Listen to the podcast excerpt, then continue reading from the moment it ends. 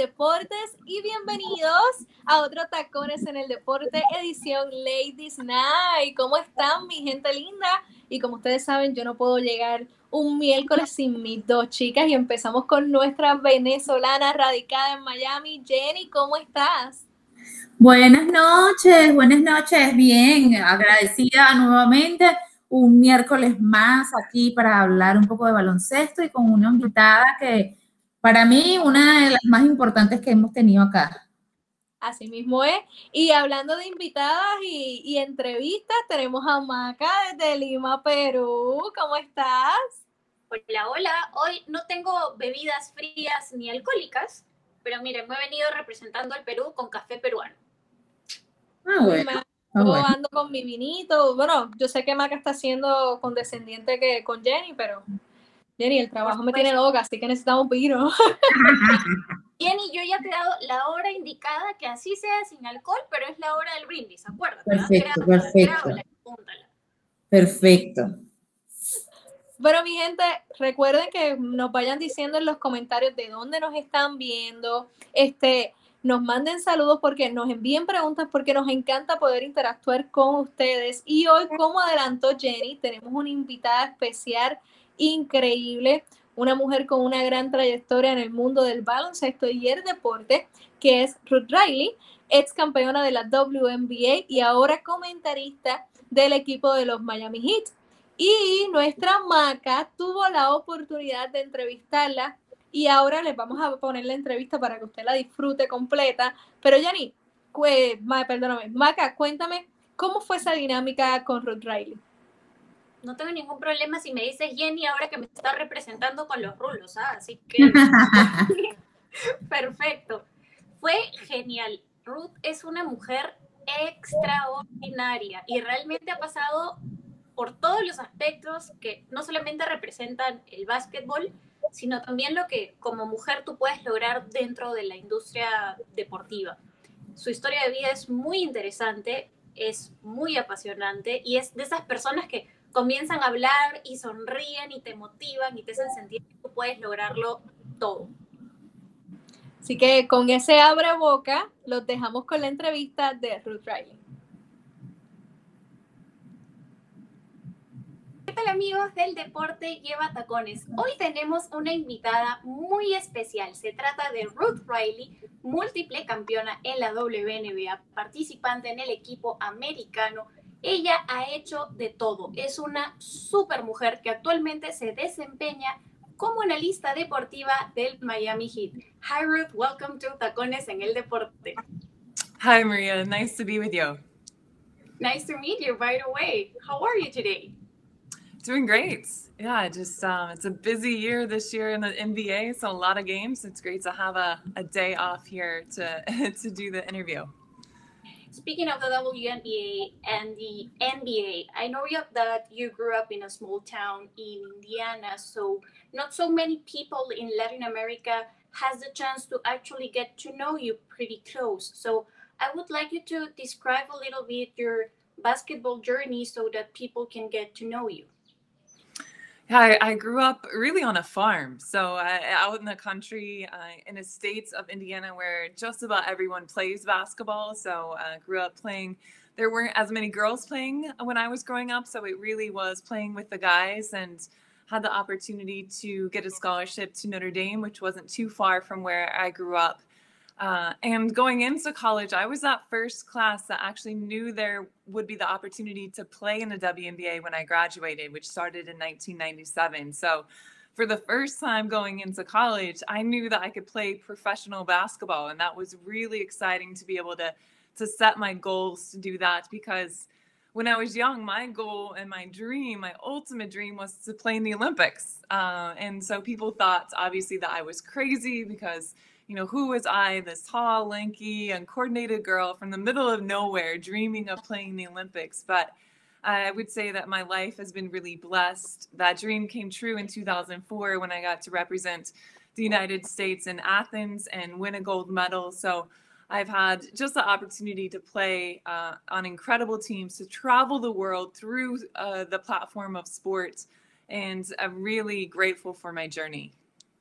Speaking of that journey and how grateful um, you feel, I read that you say that sports is a very nice way for girls to actually gain confidence and develop leadership skills. So, what would you say are some of the times in which sports, particularly basketball, um, have, have helped you build that confidence, that trust in you, and actually made you realize that you could also become a leader through sports? It's such a great question. And sport is an, a powerful tool to really build these intangible skills. And for me, I've always been tall. And so you can imagine when you're different, especially as a, as a young girl, I was taller than everyone else. And so I got made fun of a lot. Um, but sport was the ult- ultimate equalizer. When you're on the court, my height was an asset.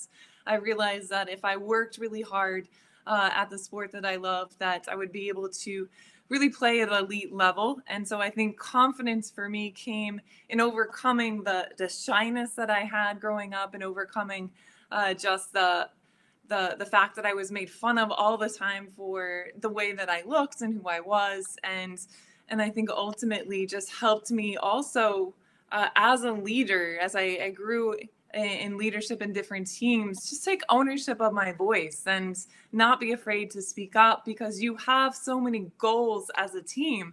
Um, but the leaders within that team are the ones that really guide you to reach them. And so i think that challenged me as a very shy person person to to embrace the leadership role as well.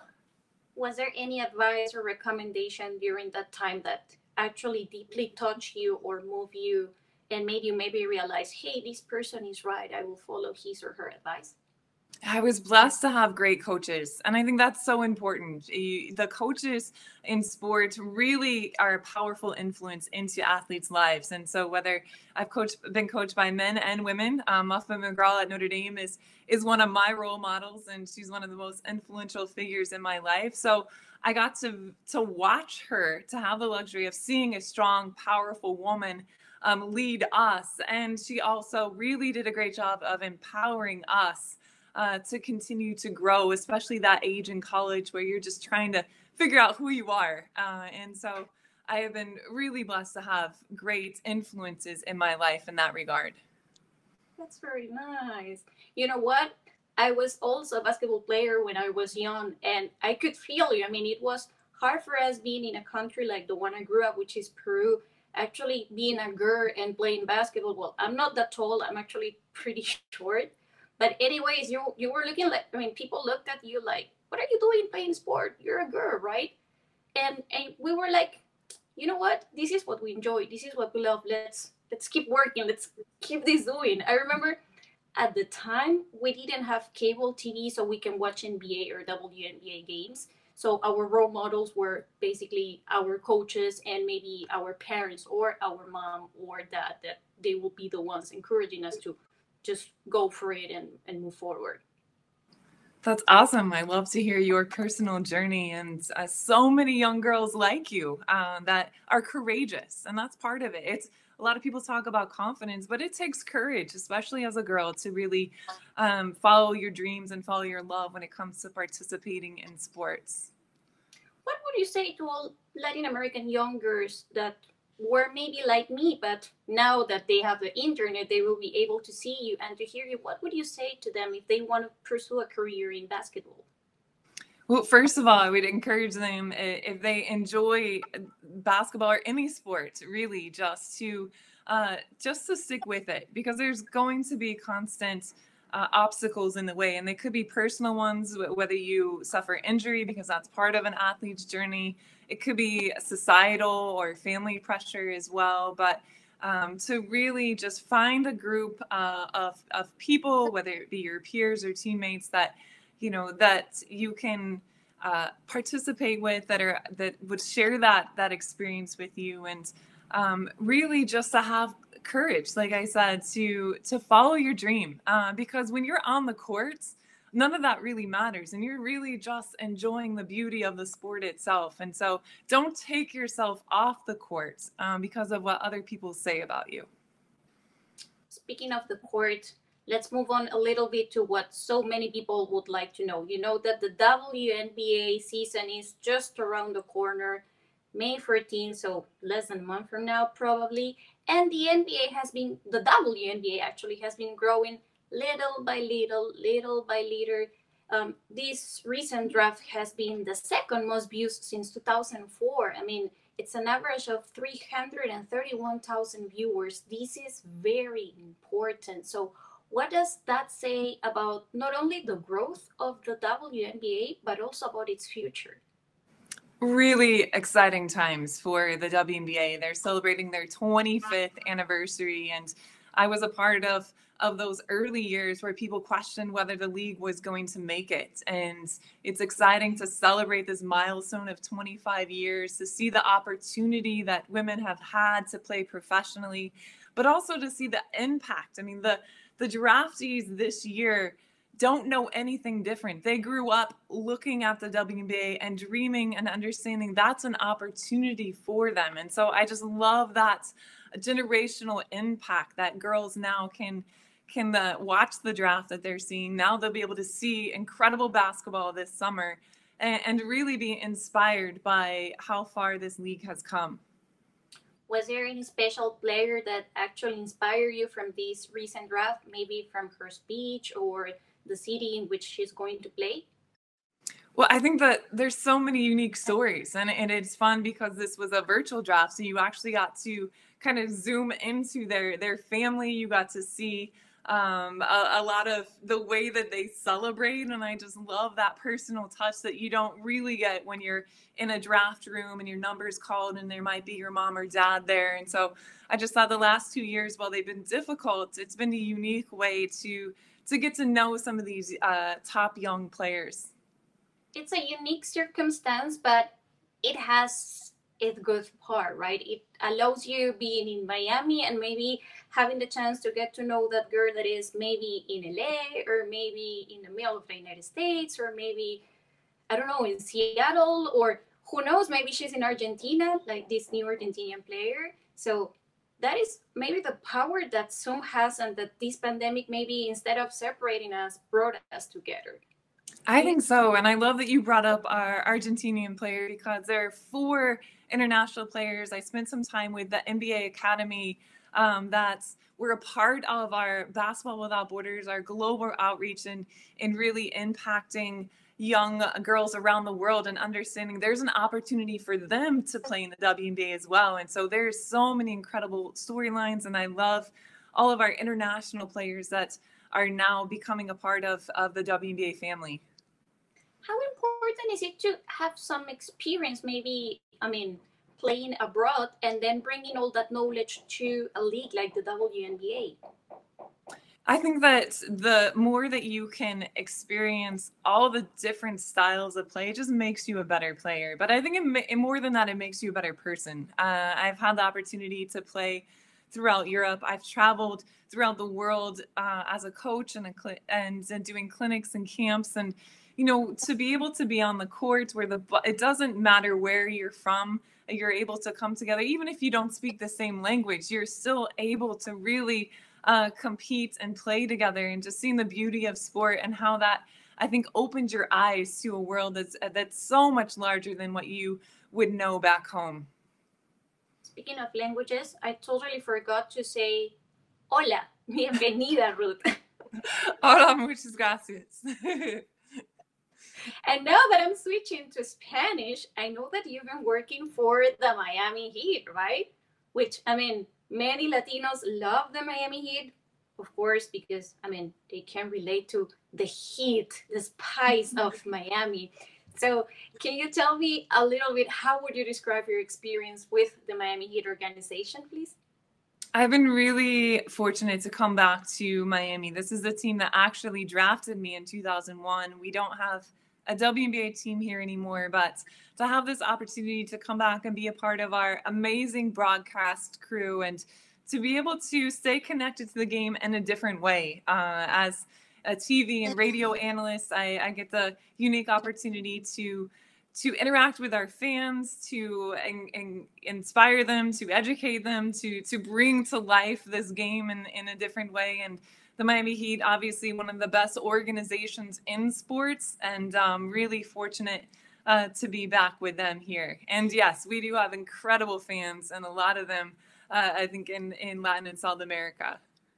And how would you describe that relationship of being so close to coaches and players? Maybe you had the chance to have a coffee with Jimmy Butler. How how is that environment? I mean, how is life as like being there on site, like getting the chance to know those people that not many people have the privilege to meet them like in person?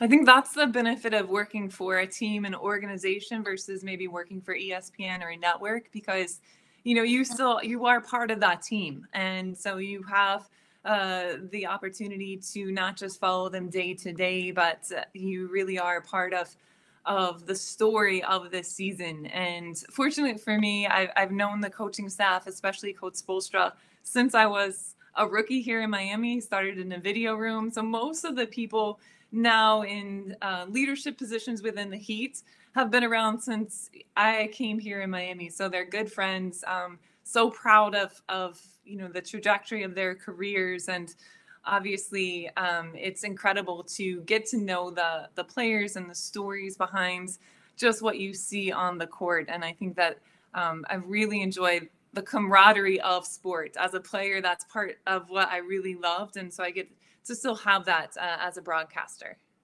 And has it ever, I mean, have you ever felt maybe challenged by maybe, I don't know, let's say that the Miami Heat, they have a bad day. How hard is it to maybe tell those viewers that the team maybe didn't do as well as they expected?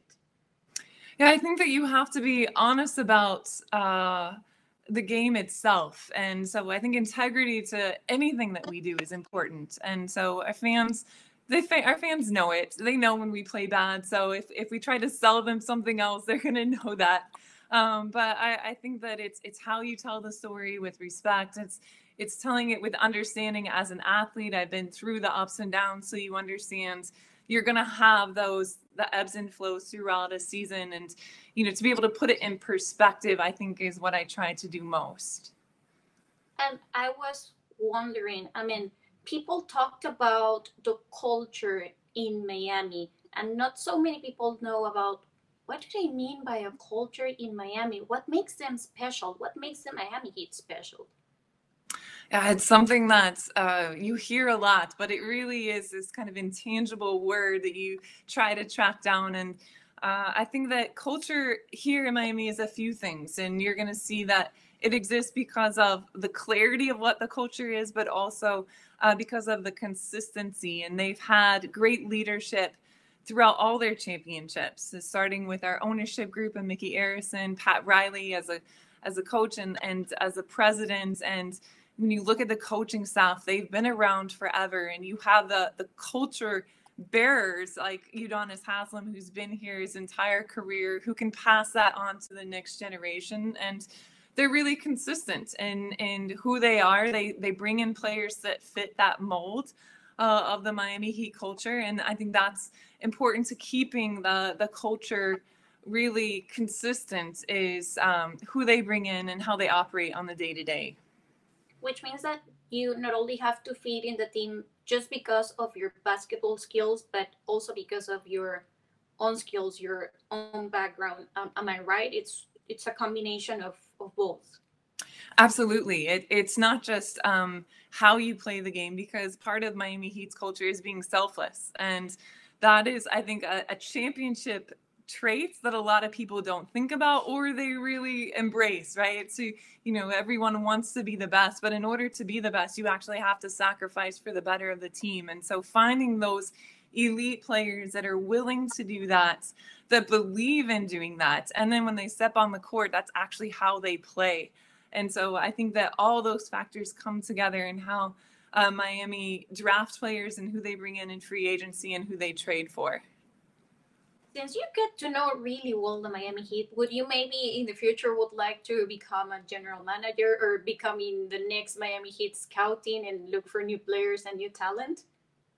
Yeah, I wouldn't rule anything out. I, I think that that's part of what excites me about opportunities for women now is, you know, when I grew up, not only was there no WNBA, but there were no female coaches, there was no female officials, there were no women in the front office. And now this is standard operating procedure across the board, not just for the NBA, although I do think the NBA leads the way for professional sports in this regard.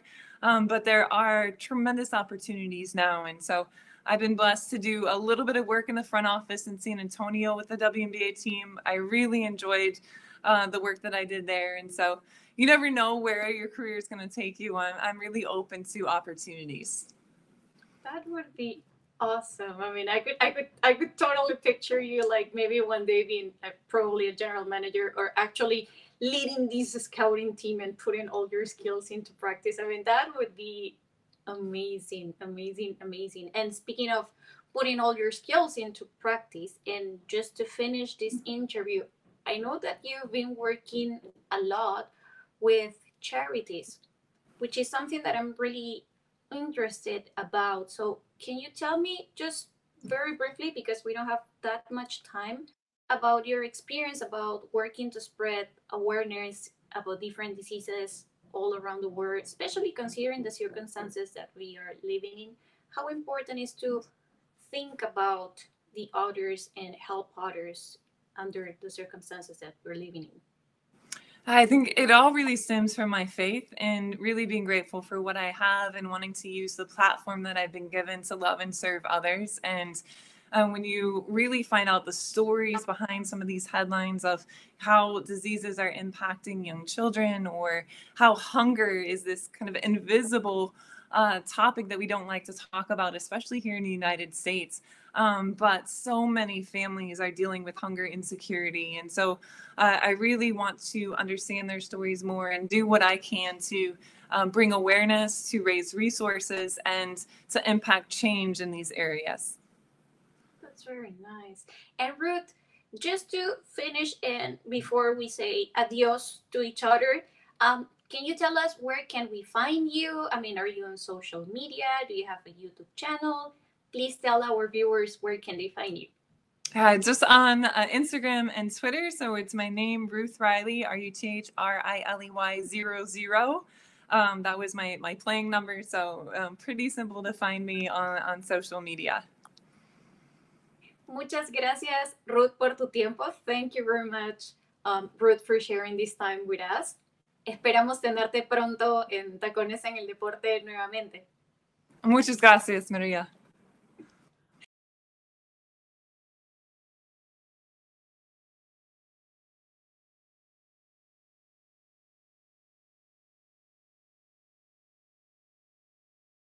Salud.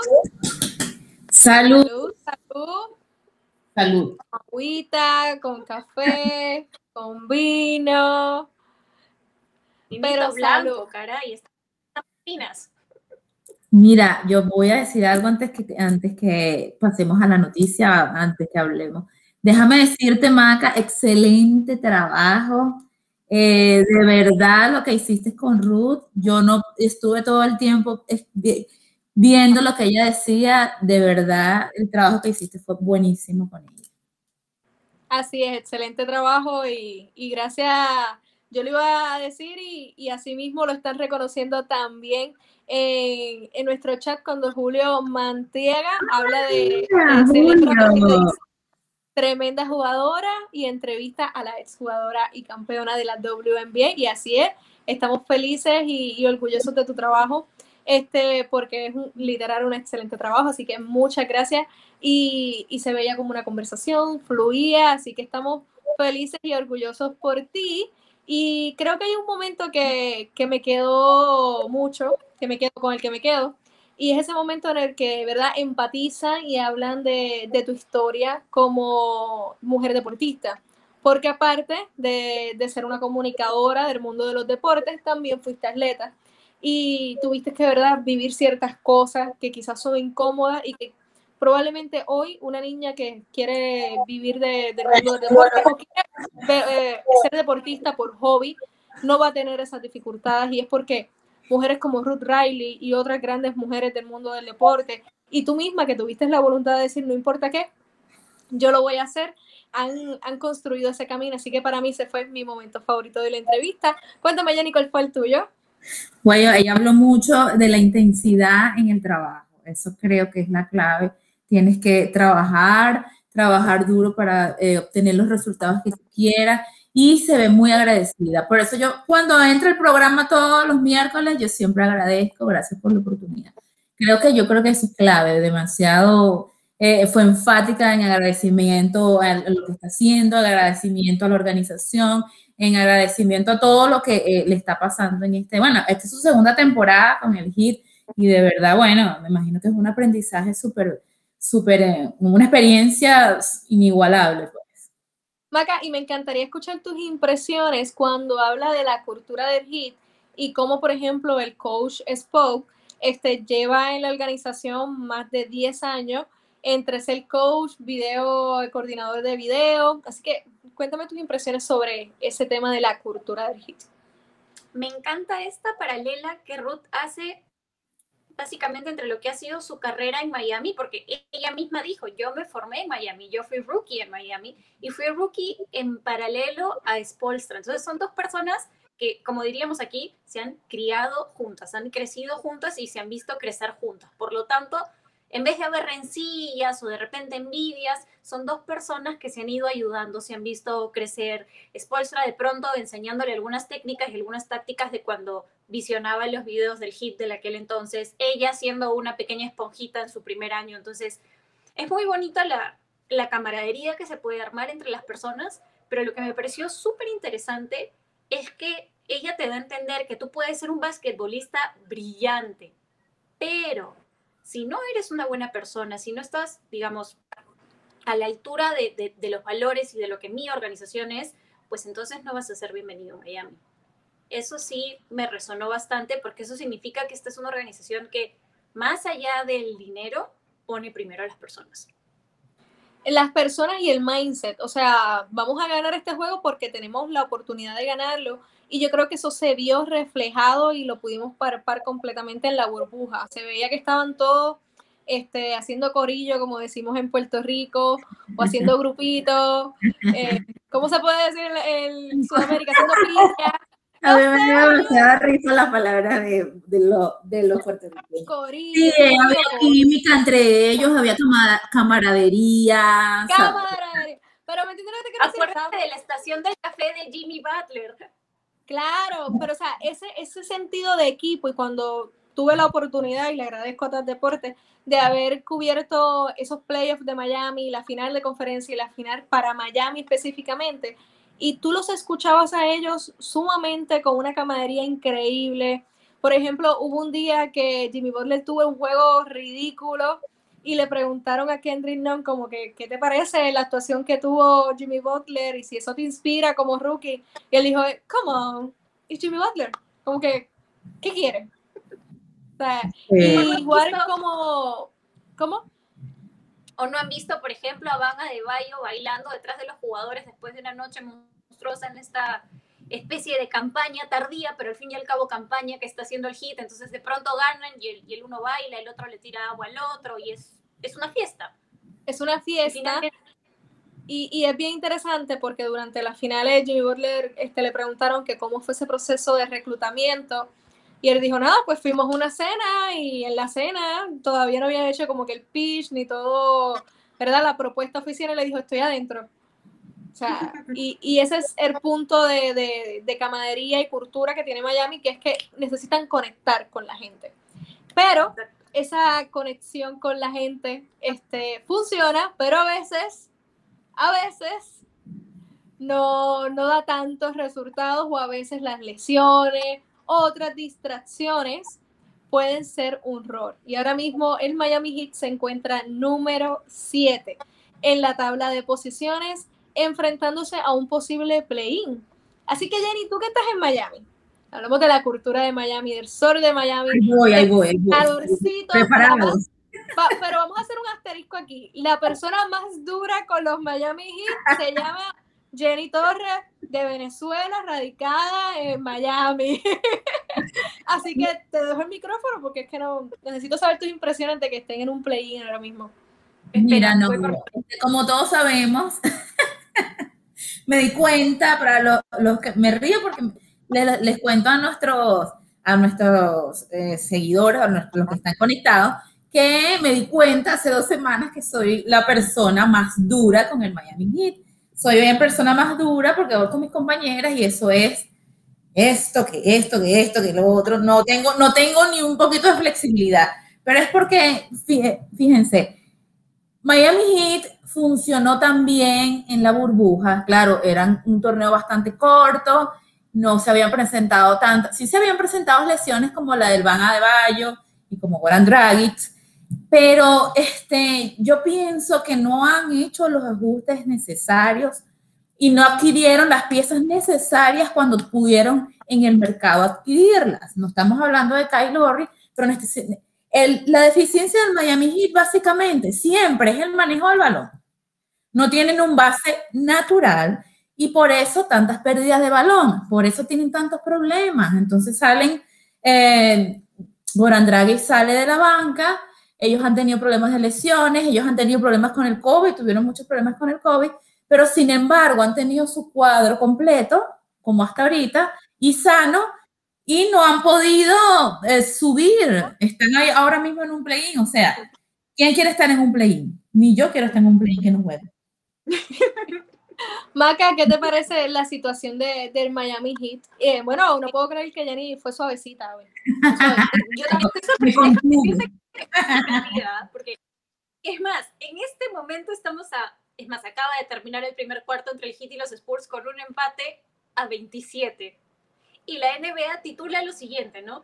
Hits Spurs, ambos en búsqueda de su tercera victoria consecutiva, ambos equipos en posición de play-in, ambos equipos hacia arriba, hacia abajo, hacia arriba, hacia abajo, hacia arriba, hacia abajo. Bueno, ojo que hay alguien, y me extraña que Jenny no haya mencionado al gran refuerzo, el señor Trevor Ariza, que yo recuerdo que Jenny dijo, no, bueno, pero si Ariza estaba para estar sentado y ahora lo veo en la alineación titular y aparentemente mejorando sus números, entonces quizás no se habrán reforzado con las grandes estrellas, pero me parece que están haciendo ese último empujoncito para tratar de meterse en la sexta posición en el este. Mira cómo está Miami ahora mismo, eh, eh, buscando datos, rebuscando. Este, me percaté de que Miami es el tercer mejor equipo en defensa de la liga, lo que es algo sumamente positivo y es la base de la cultura del equipo pero es el número 26 en ofensiva. ¿Qué quiere decir esto? Puedes aguantar a esa gente de que no meta tiros, pero si tú no sueltas la muñeca y Duncan Robinson no está tan activo como siempre, Trailer Hero, hay, un, hay chismecito de que está lesionado, pero el estilo de vida que está llevando en Miami de celebridad no está funcionando tan bien para el equipo y hay, y hay alertas y preocupaciones. Así que es interesante lo que tienen que hacer porque como llevamos hablando desde la temporada pasada, Miami son sus jóvenes. Y ellos, este, ¿verdad? Descansan mucho en estos jóvenes que están desarrollando porque son el futuro de la franquicia y Jimmy Butler son bus y Víctor Oladipo es un bus que vamos, todavía no ha jugado tanto. Pero son jugadores... ¿Qué? Tres partidos. Tres partidos y seleccionó. Yo creo que no, no va a coger un máximo. Así que tienen, tienen una situación complicada, pero tienen algo a su favor, chicas. Y es que son, tienen el calendario, el décimo calendario más sencillo de toda la temporada, de lo que queda de temporada. En los siguientes 14 juegos se supone que se enfrenten equipos que sean más sencillos para manejar. Así que veremos si esto les ayuda. ¿Cómo? Entre los sencillos, por ejemplo, estaría el enfrentamiento, el doble enfrentamiento que tienen el sábado 24 y el lunes 26 contra los Bulls. Entonces, digamos. Contra los Bulls, claro. Tienen... Lo, de hoy contra los Bulls es, es clave, no solo por el hecho de que, ay, yo quiero conseguir mi tercera victoria consecutiva, sino por las posiciones que ambos equipos tienen en sus respectivas temporadas y por lo que ambos equos están buscando en esto. Entonces, digamos, este es un partido clave. Luego vienen los Hawks, pero después ya viene un poquito como que el relajo, ¿no? O sea, los Bulls, los Cavaliers. Detroit, Minnesota, o sea, van a tener una racha de partidos más sencillitos que se supone que les ayuden, se supone que les en teoría. En teoría a subir posiciones, pero sabemos que no hay nada escrito. Otro que está peleando por el play-in, pero que está todavía en la posición número 6, son los New York Knicks. Y si hablamos de calendario fácil, hablemos de calendarios difíciles. Los Knicks tienen, les voy a decir qué número, el sexto calendario más difícil de lo que queda de temporada. Pero han ganado, Nicole. Ellos no, por eso. Eso tienen siete victorias corridas. Aquí está la diferencia. sí. Tienen siete vuelto- victorias se ha- corridas. Y se ha vuelto a mover la tabla, porque ahora el que está sexto es el equipo de Eddie, son los Celtics. Y los que han subido al quinto, con es- victoria son que los mencioné, Knicks. son los Correcto, Knicks. son los Knicks. Ay, ay, ay. Y están, o sea, y este, el este está tan loco, porque es que está loco, o sea, cualquier cosa puede pasar. Tenemos, miren, eh, yo quiero que entiendan que de la posición número 4 a prácticamente la posición número 8, las diferencias de partidos son nada, se los voy a decir rapidito. En el 4 está Atlanta, tiene 32-26, los Knicks tienen 32-27, Boston tiene 31-27, Miami tiene 30-28, Charlotte Hornets tiene 28-29, y entonces por ahí se despega un poquito más. Pero, o sea, estamos hablando de que son equipos que si continúan ganando, o sea, por ejemplo, los Knicks se pueden despegar tanto como un cuarto, como un cuarto puesto y entonces bajar los Atlanta Hawks. Así que es interesante lo que está pasando con los Knicks y me encantaría saber, chicas, qué piensan de que es la mejor defensa de la liga y si esto ustedes se lo dijeran al principio de la temporada, no me creerían. Así que, Jenny, me encantaría volver a comenzar contigo para que me hagas ese paralelismo de qué está pasando con los Miami Heat que no pueden conseguir una racha de victoria de tres partidos versus los Knicks que llevan siete en fila. Imagínate, los Knicks es la gran sorpresa de ahorita de mitad de temporada. Están jugando fenomenal. Este, Randall está jugando fenomenal. Imagínate, siete partidos en forma consecutiva ganando. No estamos diciendo que le están ganando a los equipos fáciles. Este, ellos han ganado, ellos han ganado. Ve, la, ve el calendario a quien les, les han ganado. Con los Knicks es lo único, creo que el equipo se le ha hecho un poco más difícil. Eh, Sí, es el que es más, y, y sin embargo han estado ahí. Y se, y se basa en, una, en un sistema, Tom Thibodeau de verdad es un mago lo que está haciendo con estos muchachos. Eh, los partidos son bien intensos, es un equipo bien intenso cuando juegan, eh, dejan todo en la cancha y entonces traen a Derrick Rose que viene, tú, sabes, a aportar su granito de veteranía. Tab Gibson también aporta bastante. Mira, ese es un equipo, este, todos estos, todos estos partidos eh, los ha liderizado ofensivamente, los ha empujado ofensivamente Randall, pero eh, Barrett también ha tenido parte, participación en la ofensiva del, del, equipo. Es decir, este, este jugador ha madurado. Este jugador, si ustedes se recuerdan, él salió también del draft al conjunto con Zion. Y ya Morán. Y ya correcto. Es decir, este muchacho, y se lo criticaban mucho porque Zion y Yamorá sí tenían un repunte cuando comenzaron y toda la cosa, y él se quedó como por debajo, pero ahora es que parece que eh, Tom Thibodeau lo está sacando lo mejor de él. Yo pienso que eso, eso es lo que está sucediendo en Nueva York. La, la defensa, por supuesto, es una clave, es la que, es la que juega para el, el papel fundamental en, la, en las victorias no el meter 200 puntos como por ejemplo Pelicans, ¿no? Creo que ha sido la base Tom. Chicas, me encanta que mencionaras a los Pelicans porque recientemente se habló de una entrevista de Zion que muy risueño dijo el mejor oh. lugar para jugar baloncesto es New York, después de New Orleans, claro, después de New Orleans, cuando se vio que había metido la pata hasta el final. Así que, Maca, me encantaría escuchar qué te parece a ti ese tema de que ¿Te imaginas que Zion se reúna con su antiguo compañero de Duke, Archer Barrett, y se vaya a jugar a la meca del baloncesto que es New York? Yo no creo que haya metido la pata, sino que hay algo que es el, corazoncito que tú tienes, ¿no? Entonces, si tú te has formado en el estado de Nueva York, o me invento algo, ¿ya? Imaginemos que yo hubiese nacido en Nueva York y fuese yo la que llega a la WNBA pero lamentablemente me ficha el equipo de Los Ángeles y empiezo a Los Ángeles, siempre voy a tener un corazoncito por el lugar de donde soy, el lugar donde me crié, o de repente la escuela que me formó y con la que fui campeona, que finalmente me llevó a estar donde estoy. Entonces, la ilusión de Zion en la carita era la, la, de ese niño orgulloso y decir, estoy contento de que a Nueva York le vaya bien, sobre todo después de estos últimos, a ver, desde el año 99 que no veo un equipo de Nueva York decente, estamos 2021, son más, más de 21 años. Yo creo que desde que se fue Carmelo Anthony, ¿no? Sí, que el equipo de Carmelo fue un equipo bueno. Sí. Hemos, hemos tenido un paso de Carmelo, hemos tenido un paso de Christoph Porzingis, pero hemos visto tantas cosas malas de Nueva York a lo largo de los años, sobre todo de, de, de los 2000 en adelante, que lógicamente lo que tú estás viendo ahorita es como dice Jenny, esto es obra y gracia de, de Team Tivo. Entonces, es de aplaudir, es de alegrarse, es de celebrar, es histórico lo de las, lo de las siete victorias consecutivas. Entonces, Zion joven, viendo eso, ¿ustedes creen que no se proyectaría si si Nueva York continúa por ese camino en el momento que se abra su contrato o que se alineen los planetas, que de pronto finalmente él pueda dar el paso para cumplir el sueño, digamos, personal? él, no, él no era el mayor fanático de la Orleans. Yo creo que si él estuviese en la posibilidad y si obviamente el equipo continúa caminando como lo estamos viendo ahora, Uf, imagínense, ¿no? Y si imaginan a Tíbodo coacheando a Zion, ya no les digo nada, ¿no?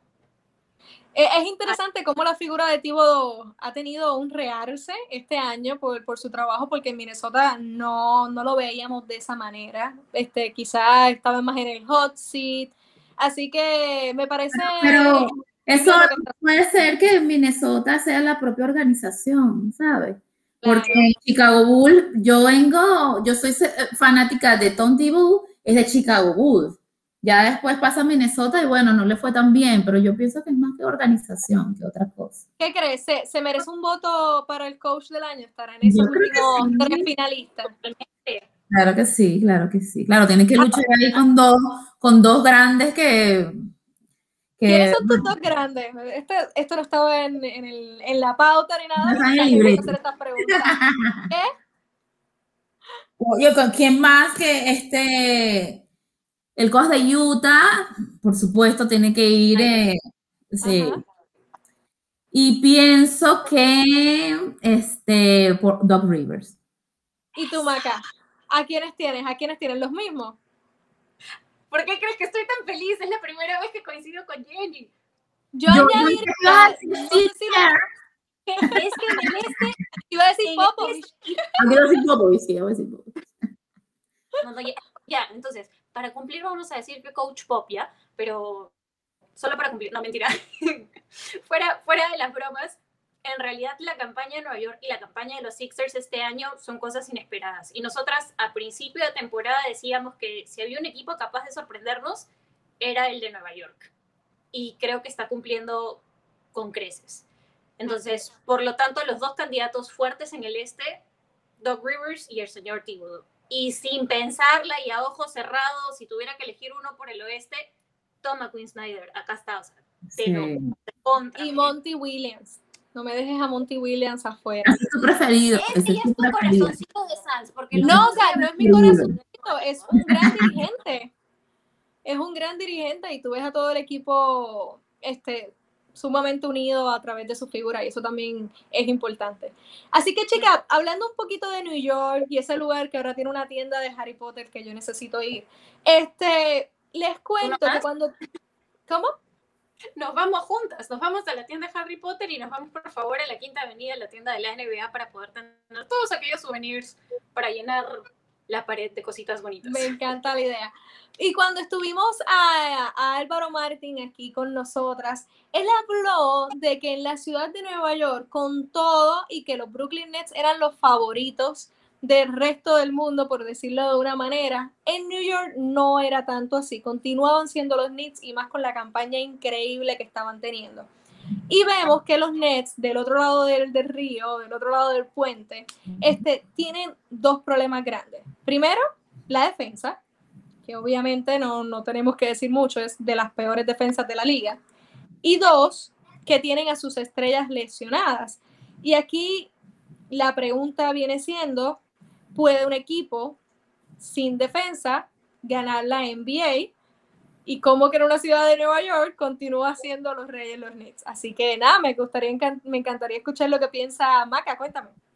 ¿Sabes qué cosa sería interesante ahora que hablas de los Reyes de Nueva York? Dependiendo de cómo queden las posiciones al término de la temporada, ¿tú te imaginarías una primera ronda de playoffs entre los Nets y los Knicks, por ejemplo? Ya Sería buenísimo. Han sido los mejores juegos en el este que he visto claro, por la, por la polémica del cierre, que al final los que tenían corazoncito por los Knicks te decían, no, el árbitro les robó. Los que tenían el corazoncito por los Nets decían, no, el cobro es justo. Entonces, ya hemos tenido jugadas polémicas al cierre, como que también ahí podías haber criticado la toma de decisiones de, de los Knicks.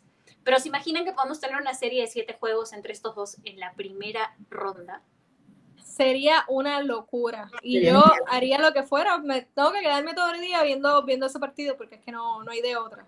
¿A quién la apostaría? Ahora vamos a ver hoy. ¿Hoy? ¿A quién la apuesta?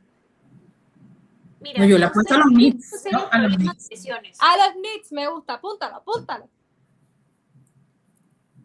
Maca, ¿se van los Nets en primera ronda con los Knicks?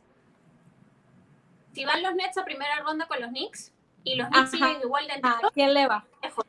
Lejos, a los Knicks. Porque con los problemas. Esto es condicionado. ¿Cómo? Que es condicionado. Al final del día vamos a depender muchísimo de, las lesiones y los sanos que puedan estar los jugadores. Y, creo que, esa va a ser la clave, no solamente de una serie entre Knicks y Nets, sino de una serie completa de, de playoffs de la NBA. Todas las series van a estar condicionadas ¿A qué jugadores van a poder tener en cancha? Pero es que pónganse a ver, todo, casi todos los equipos, eh, vamos a suponer, los grandes, eh, eso parece un hospital, los Lakers, la mitad del equipo lesionado, eh, los Nets, la mitad del equipo lesionado, la mitad del equipo estoy hablando de Harden y Kevin Durant. Las grandes figuras. Es la mitad del equipo. estamos hablando de, de Clipper que anoche no jugó Kawhi Leonard y no se sabe qué le pasa en el pie. Estamos hablando etcétera. Podíamos aquí a nombrar a Jamal Murray, a todos los que se han lesionado, que yo dejó de jugar, recuérdenlo. No, y yo, este, lo que yo estaba analizando y le preguntaba a un fisioterapeuta, yo le dije, ¿qué sucede? ¿Qué está pasando? Porque si tú dijeras que son los veteranos que se están lesionando, tú dijeras, pues que no aguantaron, que los pobres veteranos no aguantan esta, esta, esta, este calendario, pero es que están los jóvenes y los veteranos, desde Alonso Ball Ah, la Melo Ball, perdón, hasta, eh, ¿cómo se llama? LeBron James, que es el más viejo, ¿no? Entonces, entonces tú te pones a ver qué está pasando. Él me dice, la, la falta de práctica. Totalmente. Eh, la pretemporada fue muy corta. Eh, es, es, por ejemplo, él me dijo, Kevin Durant, Kevin Durant tiene que fortalecer los músculos.